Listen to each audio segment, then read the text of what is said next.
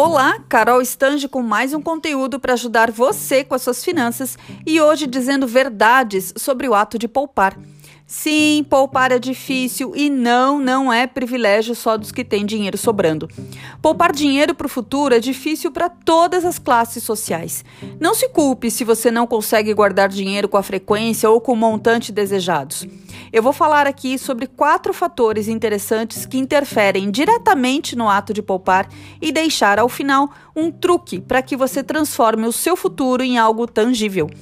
Agora, falando dos quatro fatores que influenciam na poupança, são eles: o desenvolvimento de novos hábitos, o fortalecimento ou a criação de disciplina, o atual cenário econômico do país e o consumo como reflexo do sucesso financeiro.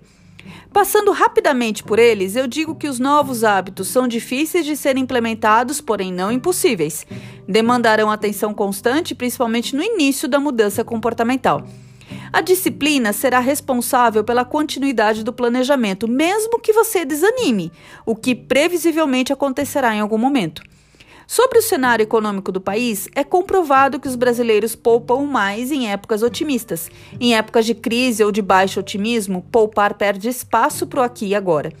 E por fim, sobre o fator cultural, onde o consumo deve, entre aspas, refletir a sua renda ou seu sucesso financeiro. Sabe aquela coisa, se eu ganho 30 mil, preciso ter um carro que corresponda à minha renda? Tenho certeza de que você entendeu um ponto. Na verdade, somos programados para pensar no hoje. Essa coisa de pensar no futuro não fazia parte da nossa vida até bem poucas décadas atrás. Hoje em dia, acumulamos inúmeras conquistas que envolvem a longevidade, mas nunca na história da humanidade vivemos tanto tempo quanto atualmente e nunca foi preciso pensar no futuro e despender energia hoje para construí-lo. Nossa mente ainda sofre para se imaginar daqui 5, 10 ou 30 anos. E aí temos dificuldade quando nos deparamos com terminologias como aposentadoria, por exemplo. Essa palavra significa seguramente coisas muito diferentes para cada um de nós, considerando idade e experiências de vida. No geral, se aposentar é uma situação abstrata, distante.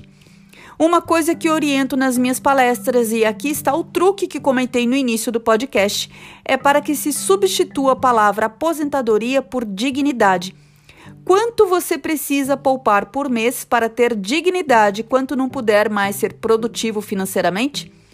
Acrescentar a palavra dignidade na simulação de cenários futuros faz com que criemos uma visão muito mais clara sobre quais as condições queremos viver quando formos velhinhos. Deixar de pensar no hoje em prol do futuro é uma novidade que atinge todos nós. Lembre dos quatro fatores que influenciam o ato de poupar.